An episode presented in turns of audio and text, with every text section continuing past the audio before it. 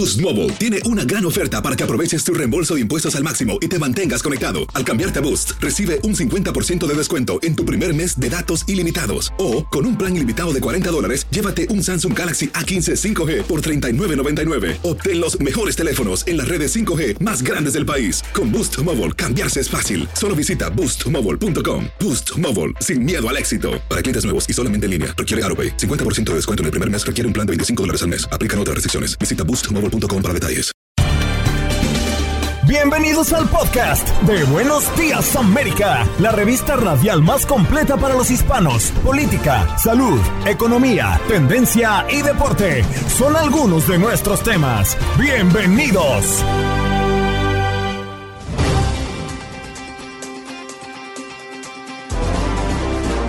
Hoy en Buenos Días América conversamos con el doctor Juan. El uso de ibuprofeno puede aumentar la probabilidad de sufrir dolor crónico según un estudio publicado recientemente.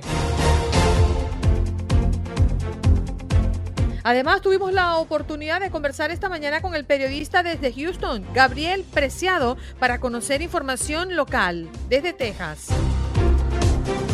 Y la abogada Anabel King cada vez más tejanos buscan declararse en bancarrota y eliminar deudas. Expertos dicen que no es la mejor opción. Aquí la abogada nos explica qué es bancarrota en los Estados Unidos y quiénes pueden aplicar y cómo afecta. El abogado Jorge Rivera, como cada miércoles, nos acompaña en miércoles de inmigración. Hoy hablando de la Corte Suprema de Justicia que frena la revisión judicial de fallo de inmigrantes. ¿Para cuáles casos aplica? Y además responde a las preguntas de nuestros oyentes que han llamado a nuestro número en cabina.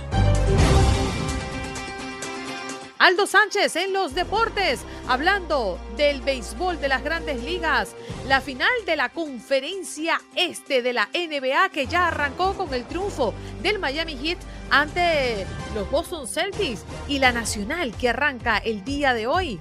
Además, habla de la final de la Europa League y de la Liga Mexicana. ¿Qué pasó? ¿Qué pasó? ¿Qué pasó? Mientras usted dormía. Mientras usted dormía. Finlandia y Suecia formalizaron así su pedido de ingreso a la OTAN, un efecto indeseado para Putin, quien con su invasión a Ucrania buscaba amedrentar a la organización militar. Putin ya ha lanzado advertencias de que no ve este ingreso con buenos ojos y podría responder con represalias.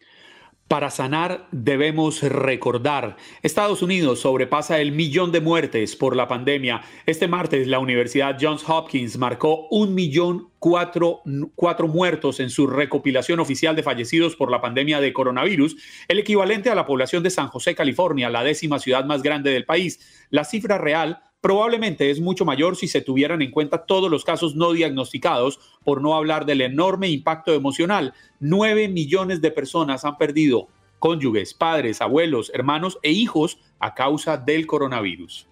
Dos niños hospitalizados porque sus padres no consiguieron leche de fórmula. Estos dos niños que presentan una condición intestinal especial debieron ser ingresados en una clínica de Tennessee porque sus padres no lograron conseguir una fórmula específica. Un gastroenterólogo pediátrico alerta que aunque son casos aislados, es necesario una solución al problema de la escasez del producto. Biden califica de acto de terrorismo interno el ataque del supremacista blanco en Buffalo. El presidente Joe Biden visitó este martes la localidad neoyorquina de Buffalo para expresar su apoyo a las familias de las víctimas del ataque de un supremacista blanco el pasado fin de semana. También es noticia si nos vamos y miramos lo que pasa en Nueva York. Bueno, el incendio que consume cuatro viviendas familiares y deja a varias personas sin hogar en Mott Heaven, en el Bronx. Y hablando de incendios, el incendio más grande en la historia de Nuevo México ha destruido una, una superficie del tamaño de Bogotá. Las lluvias del pasado lunes consiguieron al menos dar un respiro a los más de 2.000 bomberos que luchan contra las llamas y que ya han destruido unas 260 casas y amenazan con evacuar a los científicos del laboratorio nuclear de Los Álamos, que estudia precisamente el comportamiento de los incendios. Hombres y mujeres ganarán lo mismo. El fútbol de Estados Unidos llega a histórico acuerdo para sus selecciones. Los seleccionados de fútbol masculino y femenino en este país cobrarán lo mismo después de que la federación anunciara un histórico acuerdo que equiparará salarios. La selección de mujeres, uno de los mejores equipos del mundo, llevaba años luchando por este avance. Y escuchen esta noticia, un agricultor venezolano de 112 años se convierte en el hombre más viejo del mundo. Juan Vicente Pérez es el hombre de más avanzada edad en el planeta según el récord Guinness.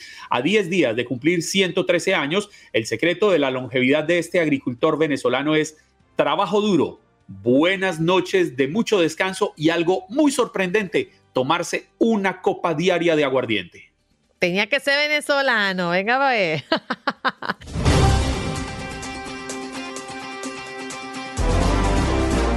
Este segmento es presentado por Pfizer.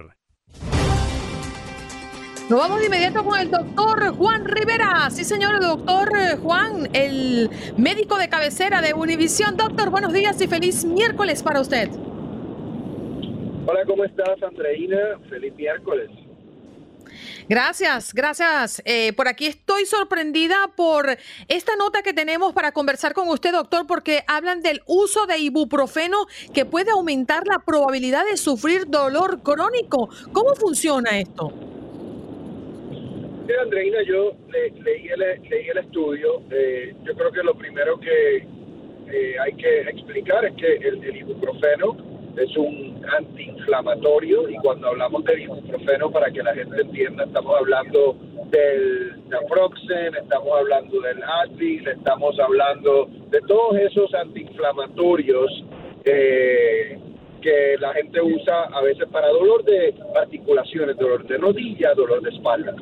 Esto es un estudio pequeño, solo 98 participantes, en donde eh, los resultados sugieren que cuando las personas usan demasiado estos antiinflamatorios para tratar el dolor, puede ser que estén causando una situación a largo plazo en donde en vez de quitarse el dolor a largo plazo, se aumente el dolor a largo plazo. Eh, a mí me pareció interesante, Andreina, pero no es, no es algo que cambie sobre el uso de estos antiinflamatorios, que básicamente lo que yo le digo a mis pacientes es se usan solamente cuando es necesario, solamente cuando medidas naturales, por ejemplo, no funcionan, cuando el dolor es demasiado agudo, no es para usarlo todos los días ni frecuentemente. ¿Por qué? Porque tiene sus efectos secundarios. Ahora, si yo creo que causa dolor a largo plazo, todavía este estudio no es suficiente para convencerme de eso. Doctor Juan, muy buenos días, qué gusto saludarlo. Sabe que yo, yo no soy muy amigo de los medicamentos, excepto que lleguen a un caso extremo, un caso que ya uno no soporta el dolor. Siempre pienso que el cuerpo humano de alguna, de alguna forma tiende a regenerarse y a recuperarse de estos pequeños malestares que vamos teniendo. Estos eh, ibuprofenos que terminó uno tomando, como usted muy bien lo decía, en el Advil o el Motrin, básicamente qué tipo de males son los que podrían generar a futuro, como lo plantea el, estudio, que valga repetir nuevamente, usted muy bien lo dijo, es un estudio bastante pequeño. Bueno, el, estudio realmente se enfoca en, en, que las personas que abusan de estos medicamentos, que obviamente lo hacen para tratar de aliviar el dolor, pudiesen tener un efecto de rebote en donde desarrollen dolor crónico. Eh, la realidad es que eso, es, eso no es algo probado, van a, van a tener que haber más estudios más grandes que logren reproducir esos resultados. Lo que sí sabemos es que el uso prolongado y frecuente de estos antiinflamatorios puede causar problemas como presión sanguínea alta, pueden causar también daño a la mucosa del estómago, pueden causar insuficiencia renal de los riñones, eso sí se ha estudiado bastante y siempre nosotros le decimos a las personas que lo usen eh, con moderación porque no queremos exponerlos a esos efectos secundarios. Eh, como alternativa, como alternativa, las personas pueden utilizar antiinflamatorios, digamos, naturales, como la cúrcuma, eh, a ver si eso les funciona, o pueden utilizar el acetaminofén, que no tiene esos efectos secundarios. A eso iba, doctor, justamente ese último punto que acaba de mencionar, porque a veces digo, o cuando yo sufría mucho de dolores de vientre, decía, ¿me tomo un ibuprofeno o me tomo un acetaminofén? Entonces siempre terminaba llamando a mi mamá y mi mamá me decía que lo que me tenía que tomar, pero siempre me generaba confusión. ¿Por qué uno confunde a veces qué tomar entre estos dos, eh, eh, entre estas dos opciones, doctor? Bueno, porque ambos, ambos son alternativas para eh, el dolor. Eh, en mi experiencia, yo siempre le digo a, mis pacientes, el, el, acetaminofén a mí me parece más efectivo para problemas como eh, fiebre, eh, para problemas como dolor de cabeza. sin embargo, el ibuprofeno a mí siempre me ha parecido más efectivo para dolores de articulaciones, dolor de rodillas, dolor de espalda, pero obviamente por sus posibles efectos secundarios, cuando se usa mucho, uno tiene que tratar de limitar su uso.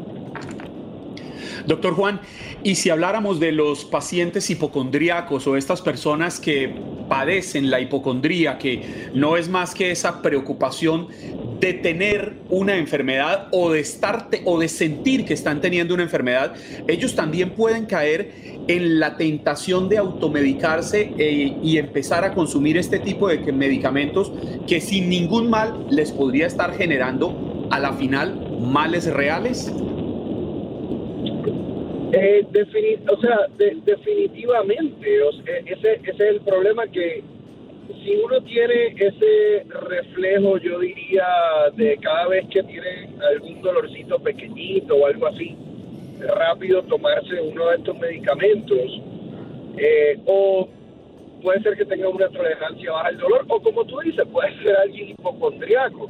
Eh, el problema es que sí, pueden, pueden acabar teniendo problemas reales, como los mencionamos, como hipertensión arterial, eh, o problemas de úlceras en el estómago, o problemas de riñón, definitivamente. Mm. Doctor, queremos agradecerle como todos los miércoles que nos acompañe. Yo sí tengo eh, una terapia para todos los males y es bailar. Y la otra es que acabo de descubrir que para las piernas es bueno el tequila, como dice el Papa Francisco. Vea, Andreina, yo aprovecho que, el doctor Juan aprovecho, aprovecho que el doctor Juan sigue en la línea, Andreina, y usted tiene la solución para todos sus males al alcance de su mano. Santo remedio. Correcto. Usted va a Santo Remedio, consulta y allí encuentra todas las soluciones, las respuestas y si no, ahí sí va a su profesional de cabecera, un médico especializado. Así es, Santo Remedio. Eh, esa es la alternativa natural. Muchísimas gracias, chicos. Gracias, doctor Juan, nuestro médico de cabecera, sí señor, en Univisión, compartiendo con nosotros acá con toda la audiencia de Buenos Días América. Usted tiene mucho corazón, por eso escuche lo que le dice. Si tiene palpitaciones, dolor de pecho o falta de aliento, podría tener una condición médica. Llame a un doctor. Aprenda más en notimetowait.com. Un mensaje de Bristol Myers Squibb y Pfizer.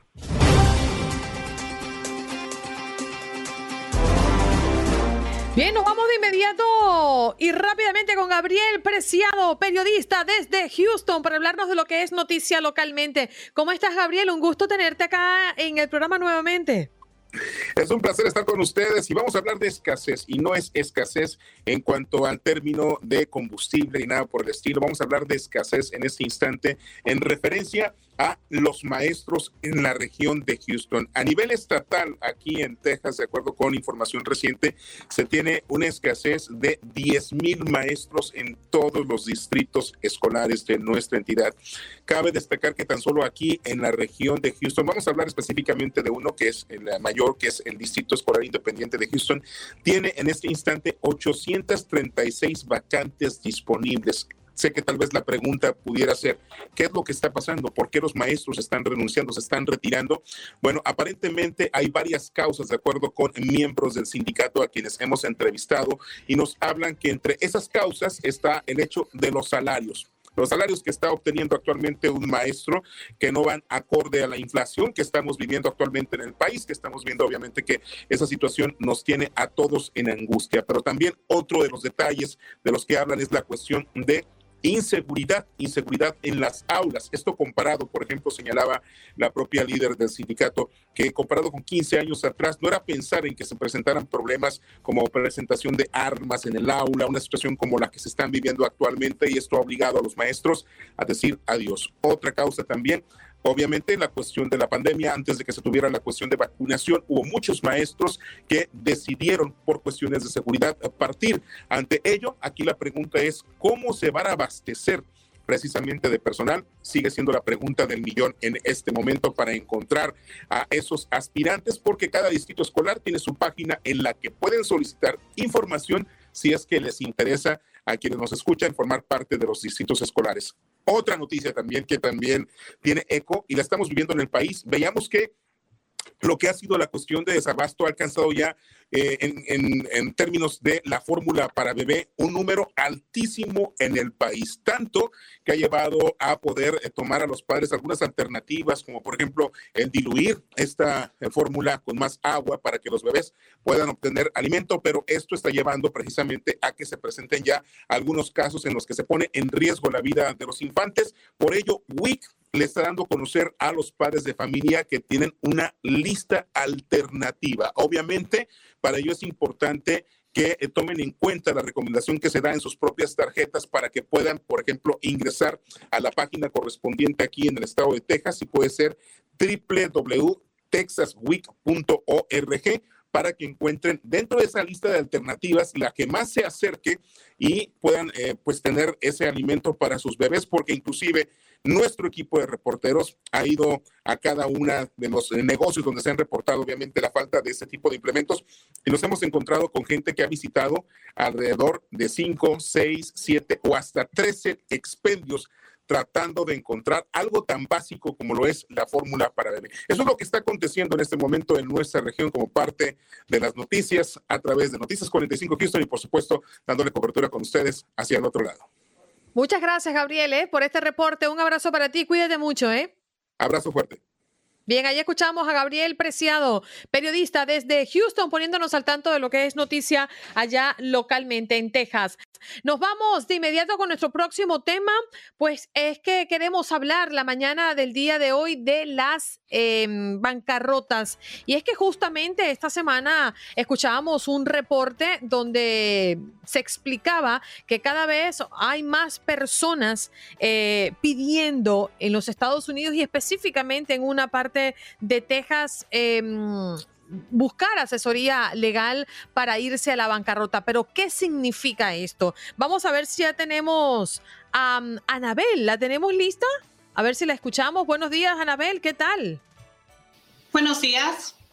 Vamos a hacer la introducción al tema y es que justamente cada vez hay más personas declarándose en bancarrota, es una realidad y eliminar deudas, pero los expertos dicen que no es la mejor opción. Por eso te tenemos esta mañana aquí, Anabel, cuéntanos en principio si podemos escuchar y vamos a avanzar con la entrevista. Eh, ¿Qué significa declararnos en bancarrota en este país?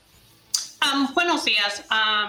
El declararse en bancarrota es ah, una decisión muy importante. Puede tener consecuencias financieras que pueden ser adversas, pero a la misma vez la bancarrota se diseñó para darle un nuevo comenzar a un deudor que se experimentó dificultad, que tuvo, tuvo problemas desafortunados. Ah, pero el declararse en una bancarrota requiere que la persona se informe con referente a las, a las, a las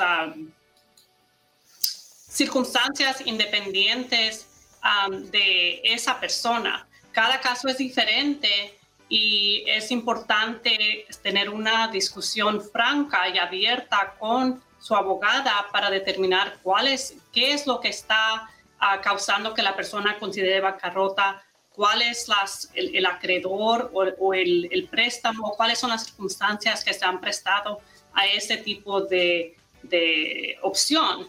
Um, so es, es, algo muy importante que se tiene que tomar um, detalladamente. La bancarrota no es para todos. Hay casos donde una bancarrota puede ser la peor decisión para una persona o para un negocio. Um, so eso tiene que ser eh, específico a cada caso, tomando en conciencia cuáles son las pertenencias, cuáles son las, las, las uh, las leyes que protegen qué, qué pertenencias están protegidas, cuáles han sido las transacciones en los últimos cuatro años.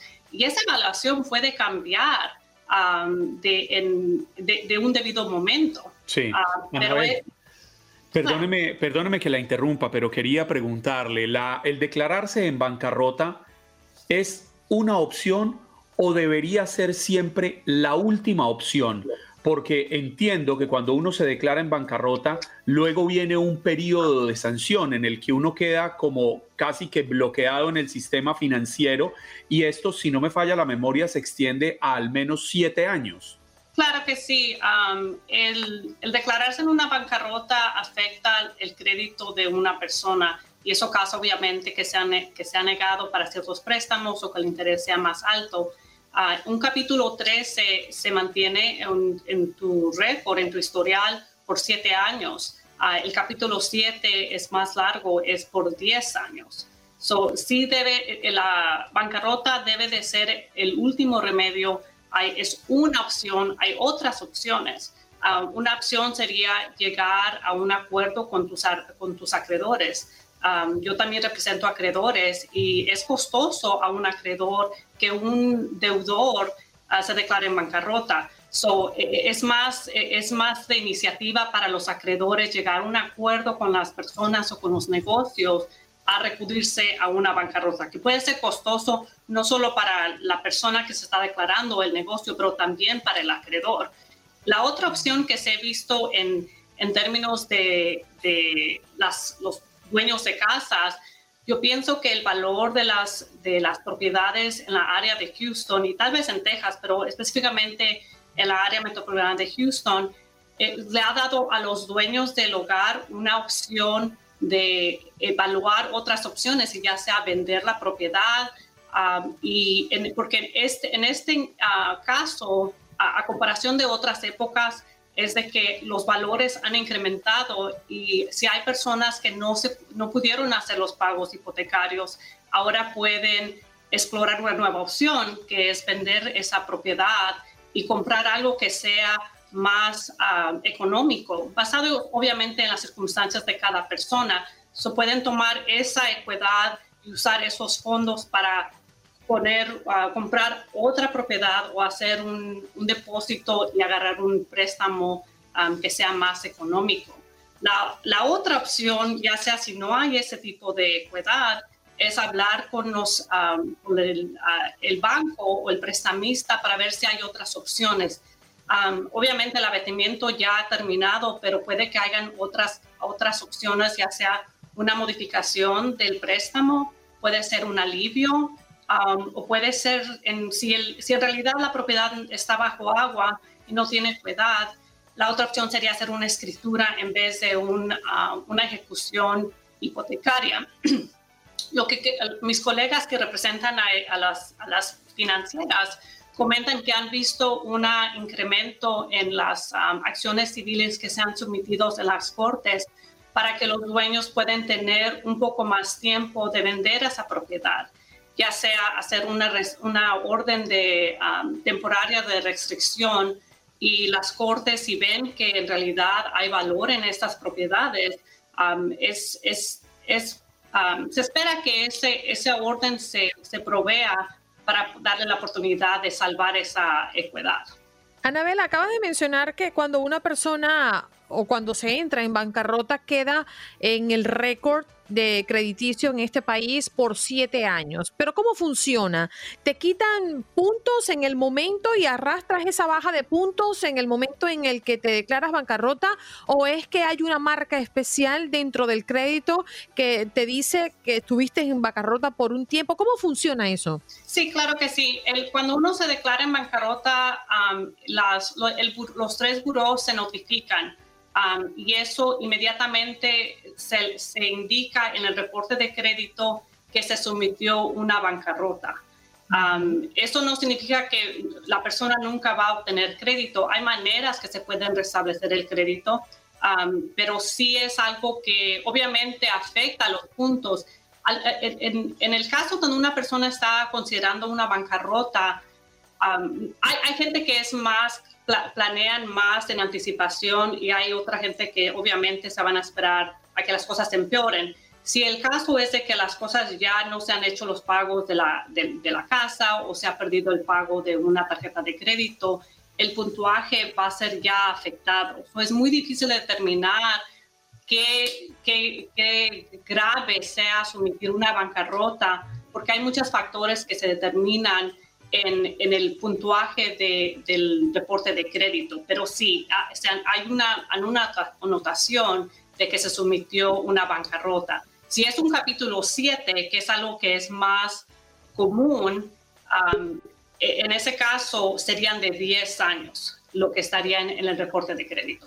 Una de nuestras oyentes, Anabel, si me lo permite, nos escribe una pregunta a través de nuestro Facebook Live. Ella dice, buenos días, he escuchado decir que si uno tiene una deuda y si han pasado más de ocho años, ya no tiene que pagarla. ¿Eso es cierto?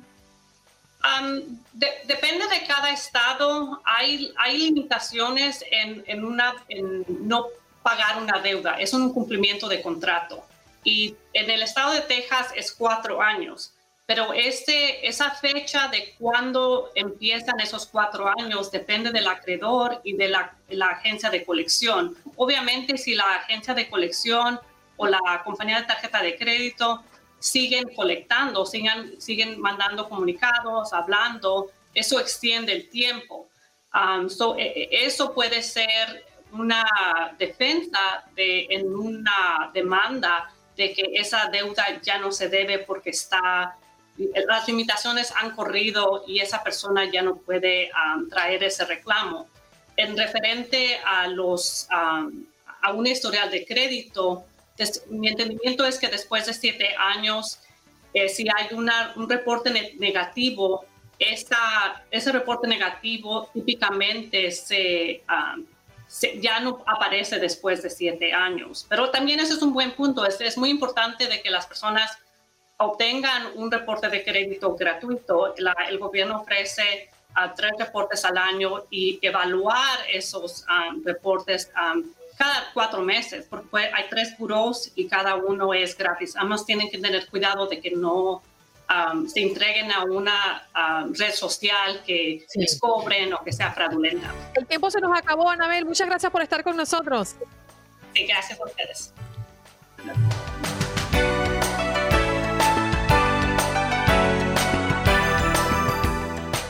Bueno, nos vamos de inmediato con el abogado Jorge Rivera en nuestro miércoles de inmigración. Abogado, buenos días, ¿qué tal? ¿Cómo está? Muy bien, aquí súper entusiasmado de estar con ustedes como siempre, contestar todas las preguntas, noticias, un poquito de todo y me alimento de la energía de ustedes. Dios mío, qué energía la del abogado. Pensé que estaba entusiasmado porque Andreina va a vivir esos 112 años que vive el paisano de ella allá en Venezuela. Ajá, gracias Juan Carlos, gracias. No, yo sí quiero que viva 112, 120. Siempre sacando mi edad por ahí. No escatimas, no escatimas. No, para 112 le faltan 62, tranquila. Pero si somos como el vino, con el tiempo vamos mejorando. O como el oso. Bueno. más sabroso. bueno, vámonos a recordarles nuestro número en cabina porque si usted tiene una pregunta al abogado experto en inmigración, este es el momento de llamar. 1-833-867-2346. Pero mientras ustedes se comunican con nosotros, vamos a hablar de la Corte Suprema de Justicia que frena la revisión judicial de fallos de inmigración en ciertos casos. ¿Cuáles son esos casos, abogados? Bueno, ellos han dicho de que los casos discrecionales no se van a poder apelar a las Cortes Federales. Y aquí hay dos puntos. Número uno, esta es una decisión terrible para los inmigrantes, porque decisiones discrecionales incluyen decisiones sobre la residencia, el asilo, la ley de 10 años, o sea, la mayoría de las decisiones. Pero lo único bueno de esta decisión es que no, se, no van a aceptar las apelaciones en la Corte Federal, pero eso ya es un tercer nivel de apelaciones. Se pueden seguir apelando con el Servicio de Inmigración, con la Corte de Inmigración, en la Cámara de Apelaciones de Inmigración. O sea que todavía se puede pelear el caso a pesar de esta decisión. ¿Y eso cómo, cómo nos termina afectando a los inmigrantes, Jorge, eh, puntualmente? Bueno, mira, básicamente le cierra las puertas. Si tú ya trataste con el servicio de inmigración, por ejemplo, ok, tu residencia, eh, apelaste, te la negaron, te mandaron a la corte, el juez te negó, apelaste esa decisión a la Cámara de Apelaciones y te negaron, ya solo vas a tener esas dos oportunidades de apelar. Entonces ya de ahí ya no puedes subir a la Corte Federal o a la Corte Suprema. Eso es lo que han cortado. Así que no todo está perdido, pero sí nos demuestra que la postura en contra de los inmigrantes de la Corte Suprema. Pero es en todos los casos o no? Eh, bueno, no es en todos los casos, específicamente esa es la palabra, las decisiones discrecionales. ¿Qué quiere decir decisiones discrecionales?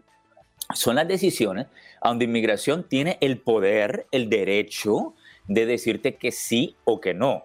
Por ejemplo, la ciudadanía. Tienes un DUI. Ellos tienen el derecho de decir, mira, por el DUI en los últimos cinco años no tiene buen carácter moral. Pero aquí viene el trabajo de los abogados.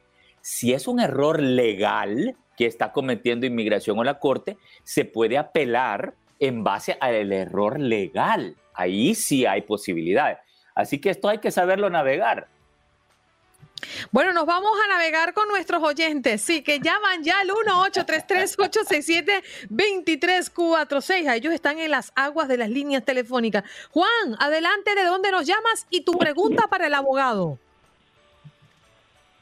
Sí, abogado, le llamo de aquí de New Jersey. Tengo una pregunta de parte de mi esposa. Ella llegó en el 2005 y tiene deportación, no hay nada que pudiera hacer, ella es de El Salvador. Ok, eh, preguntita rápido, Juan. Ella tiene el TPS, bueno, si llegó en el 2005 no tiene el TPS, tiene deportación. Mira, la pregunta es, ¿tú eres residente o ciudadano? ¿Alguien la puede pedir? ¿Ella pudiera calificar por algo? No, yo solo tengo DACA y yo soy de México. Ok, mira, hoy en día hay mucha discreción eh, eh, de parte de la Fiscalía con los casos de deportación. Eso quiere decir que pudiéramos pedir algo que se llama una acción diferida. Quiero que la apuntes, agarra lápiz y papel, acción diferida. Y se va a pedir, no por razones humanitarias, porque no me ha mencionado ninguna enfermedad, se va a pedir porque ella no es una prioridad para ser deportada. Lleva, imagínate, más de 15 años dentro del país. Si no tiene antecedentes criminales, y obviamente que no va a ser terrorista, ni espía, ni nada de eso, no es una de las prioridades para deportación. Se le puede pedir una acción diferida para que le den un permiso de trabajo y por ahí comenzamos. Buenos consejos para Juan, ¿qué te parece? Bueno, vámonos con Raúl. Raúl, ¿de dónde nos llamas y tu pregunta al abogado?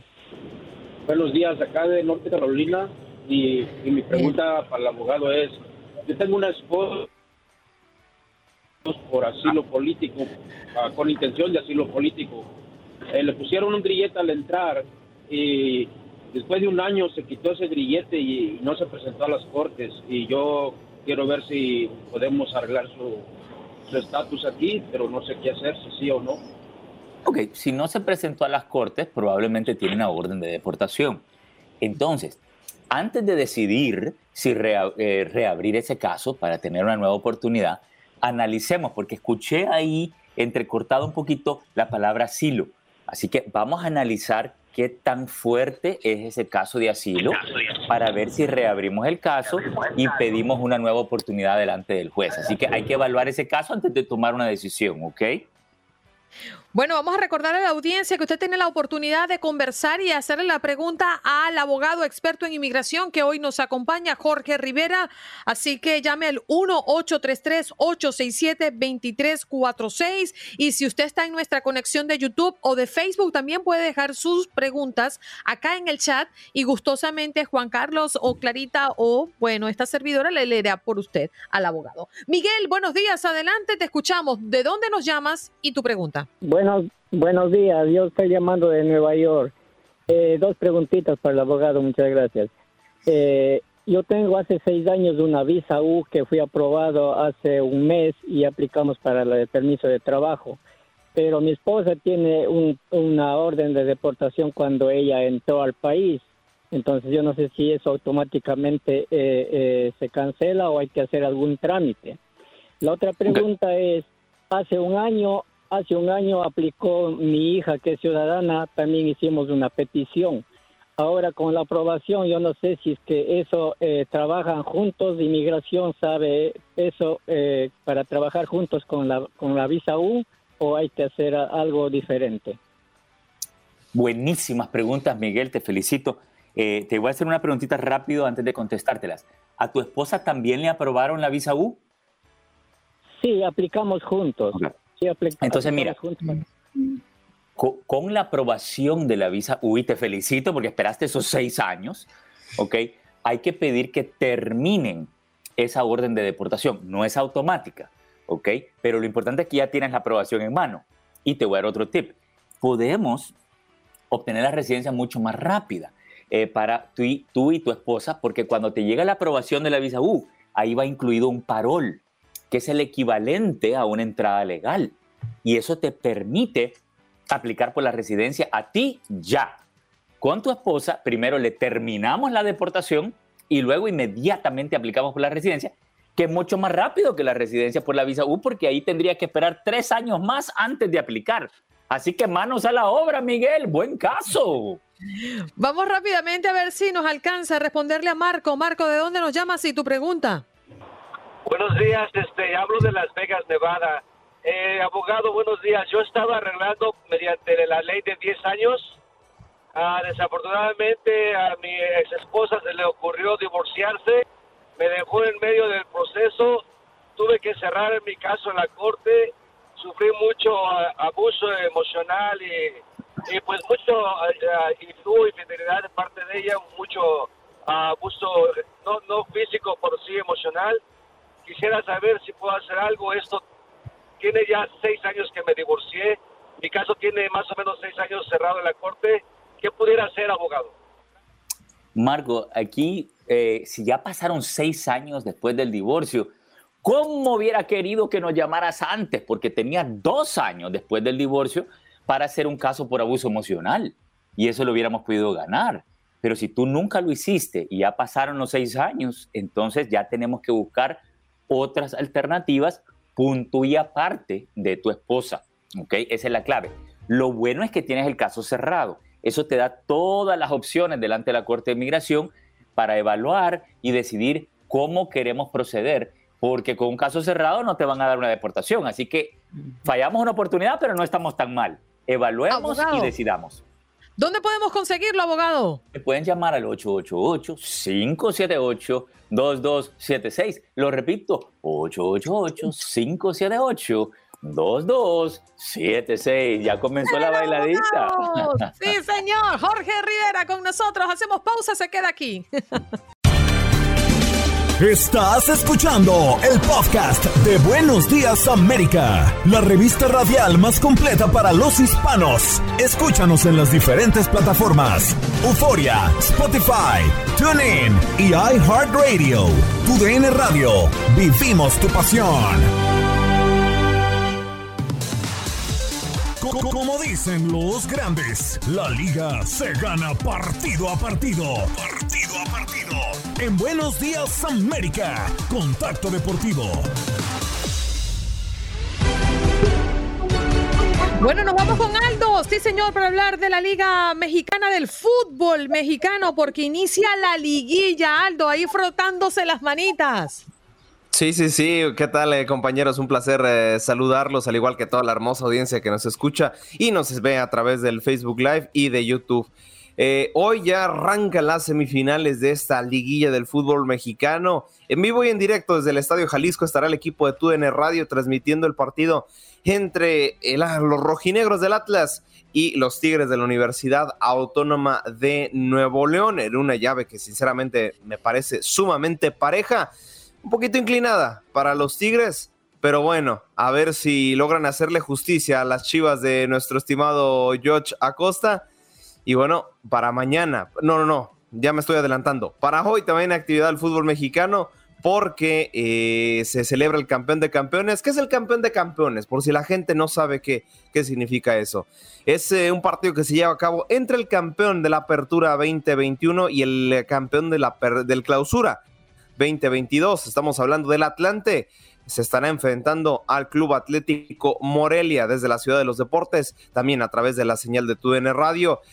Y bueno, hoy la agenda para esta sintonía está llenísima para que no se despegue, no se despegue. Se queda en YouTube, no importa si no hay transmisiones en vivo, se queda en nuestro canal porque la noche eh, a, través también de YouTube estará el, el, partido entre Atlas frente a Tigres. Me gustaría preguntarles, es que esto es obligado en unas semifinales. Pronósticos. Oye, yo le sigo apostando a Guadalajara aunque esté eliminado. Mi corazón está como argumento. Ahí está. Carlos? No, no, no, a mí me queda muy difícil porque realmente, vea, si usted, ustedes saben que yo poco sé de fútbol y, y menos sé del fútbol eh, mexicano, del, del fútbol interno mexicano. ¿eh? When you buy a new house, you might say, Shut the front door! Winning! No, seriously, shut the front door. We own this house now. But you actually need to say, Like a good neighbor, State Farm is there. That's right. The local State Farm agent is there to help you choose the coverage you need. Welcome to my crib. no one says that anymore, but I don't care.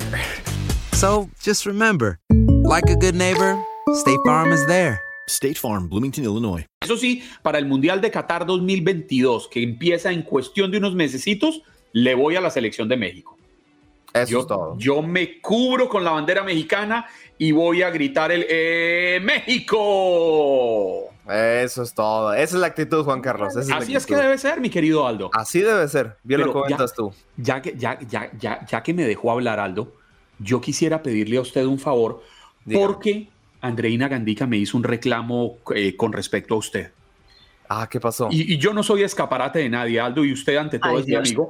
Y Andreina me dijo que ella estaba preocupada, que hacía tres, cuatro días el Brujas de Bélgica, que es el equipo de ella y de Clara, porque son fanáticas del Brujas, había quedado tricampeón y, hablamos de eso acá y nunca entendimos por qué es tricampeón, porque tratamos de ver si era porque pasaba la Champions, porque cualquier cosa, y no, resulta que, que hay algo extraño ahí. Usted mañana podría explicarnos por qué el equipo de Andreina y de Clara y de Tel y de Paula Lamas y de Andrea, el Brujas, eh, eh, se habla de que ganó el tricampeonato. Tengo entendido. ¿Quién? ¿Tu mamá? No, también, también sigue al Brujas de Bélgica, claro, en, el, equipo de ustedes. en el equipo de ustedes. Aldo, mañana nos puede contar por qué el Brujas de Bélgica y de Yo mañana les traigo una autopsia del por qué Brujas es tricampeón. Por favor, para quitarle la furia a la señora Gandica. Toma, chango, tu banana. Ahí está, te lo trae Aldo. Ahí está, ahí está. Eh, ¿Qué tal, eh, compañeros? Un gusto saludarlos. Es que el micrófono lo tenía prácticamente como a cinco metros de mí, pero ya, ya todo bien, todo bien. ¿Mandé? Corriste rápido. Usain sí, te voy a llamar. pero ya, miren, aquí está ya todo, todo, todo listo, todo, todo en orden. Pero bueno, sí, bien lo comentabas, Andreina. Eh, hoy hay final de la Europa League llamada y apodada la otra cara de Europa. Se enfrentan el Eintracht de Frankfurt frente a los Rangers de Escocia, Escocia, perdón. Dos equipos que vienen de ser finalistas. No me atreveré a decir de milagro, pero sí contra todo pronóstico. El Eintracht de Frankfurt era de los equipos que peleaba la mitad de la tabla en la liga alemana. Consigue este pase por haber sido quinto la temporada pasada. Y bueno, eh, se cuela como dentro de los eh, primeros, eliminó a equipos importantes dentro de los playoffs, el caso más reciente del West Ham en cuartos de final al Barcelona, entonces, bueno, nunca fue favorito en sus llaves y hoy por hoy está instalado en la gran final. Y del otro lado, Rangers, un equipo que venía de pelear el descenso en su liga local, de recién haber ascendido, eh, bueno, empezó a tener resultados constantes, rompió récords, fue el mejor equipo en una temporada regular en cuestiones eh, de la liga escocesa, se clasifica a la Champions, pierde en el repechaje que se hace y bueno, le da paso automático a la Europa League, quedó segundo de su grupo y también también siempre fue en contra de todo pronóstico, le ganó al Borussia Dortmund, le ganó al, al, Red Bull Leipzig, le ganó a varios equipos competitivos y hoy por hoy está buscando su primera corona de Europa y los alemanes buscando su segunda corona de la otra cara de Europa.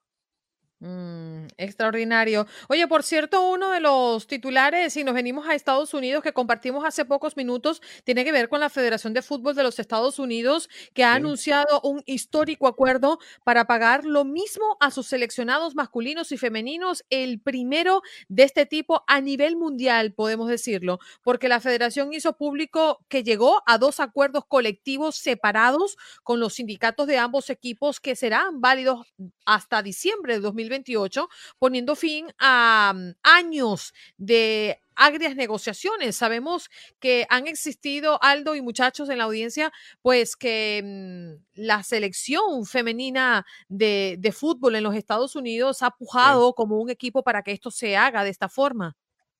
Sí, son de las pioneras prácticamente para exigir eh, ese, esa igualdad de, de, género, en este caso en cuestiones de salarios. Eh, ya, eh, bueno, lo consiguieron, me parece extraordinario. A ver, son las máximas campeonas de la categoría femenina en mundiales y creo que y, Estados Unidos en cuestión varonil, comparando pues eh, algunos parámetros y comparando logros, pues la selección varonil de Estados Unidos en fechas pasadas ganaba, me atrevo a decir que hasta seis veces más que los salarios de las mujeres. Afortunadamente se ha hecho equitativo la Federación Inglesa, o conocida por su nombre natal de Football Association, la FA, también eh, me parece que ha, ha, hecho igualitario en cuestiones de selecciones nacionales. Brasil también en cuestiones eh, de selecciones nacionales ha lo hecho equitativo. Y Estados Unidos también ya está por incursionar que tanto la Liga Femenil de Soccer de los Estados Unidos y la MLS ganen exactamente lo mismo. Eso todavía está en pláticas, pero ojalá, ojalá se vea porque eh, el fútbol femenino está despertando pasiones. Con decirles que tanto en Canadá como en Estados Unidos, el partido de fútbol o de soccer, como gusten llamarle, más visto eh, en cuestiones de audiencia, ha sido de femenil, no de varonil. Sí, señor Aldo. Una buena noticia, sobre todo para estas muchachas que han luchado mucho, ¿no? En contra de la desigualdad salarial, al menos en claro. el deporte de élite, de alto rendimiento en los Estados Unidos y un precedente que estará siendo visto de esa manera bajo el mundo entero. Gracias, Aldo, por estar conectados con nosotros. Gracias a ustedes, compañeros. Nos escuchamos y nos vemos mañana. Gracias por acompañarnos en nuestro podcast. Buenos días América. Y recuerda que también puedes seguirnos en nuestras redes sociales. Buenos días AM en Facebook y en Instagram. Arroba Buenos días América. AM. Nos escuchamos en la próxima. Boost Mobile tiene una gran oferta para que aproveches tu reembolso de impuestos al máximo y te mantengas conectado. Al cambiarte a Boost, recibe un 50% de descuento en tu primer mes de datos ilimitados. O, con un plan ilimitado de 40 dólares, llévate un Samsung Galaxy A15 5G por $39.99. Obtén los mejores teléfonos en las redes 5G más grandes del país. Con Boost Mobile, cambiarse es fácil. Solo visita boostmobile.com. Boost Mobile, sin miedo al éxito. Para clientes nuevos y solamente en línea, requiere AroPay. 50% de descuento en el primer mes requiere un plan de 25 dólares al mes. Aplican otras restricciones. Visita Boost Mobile para detalles.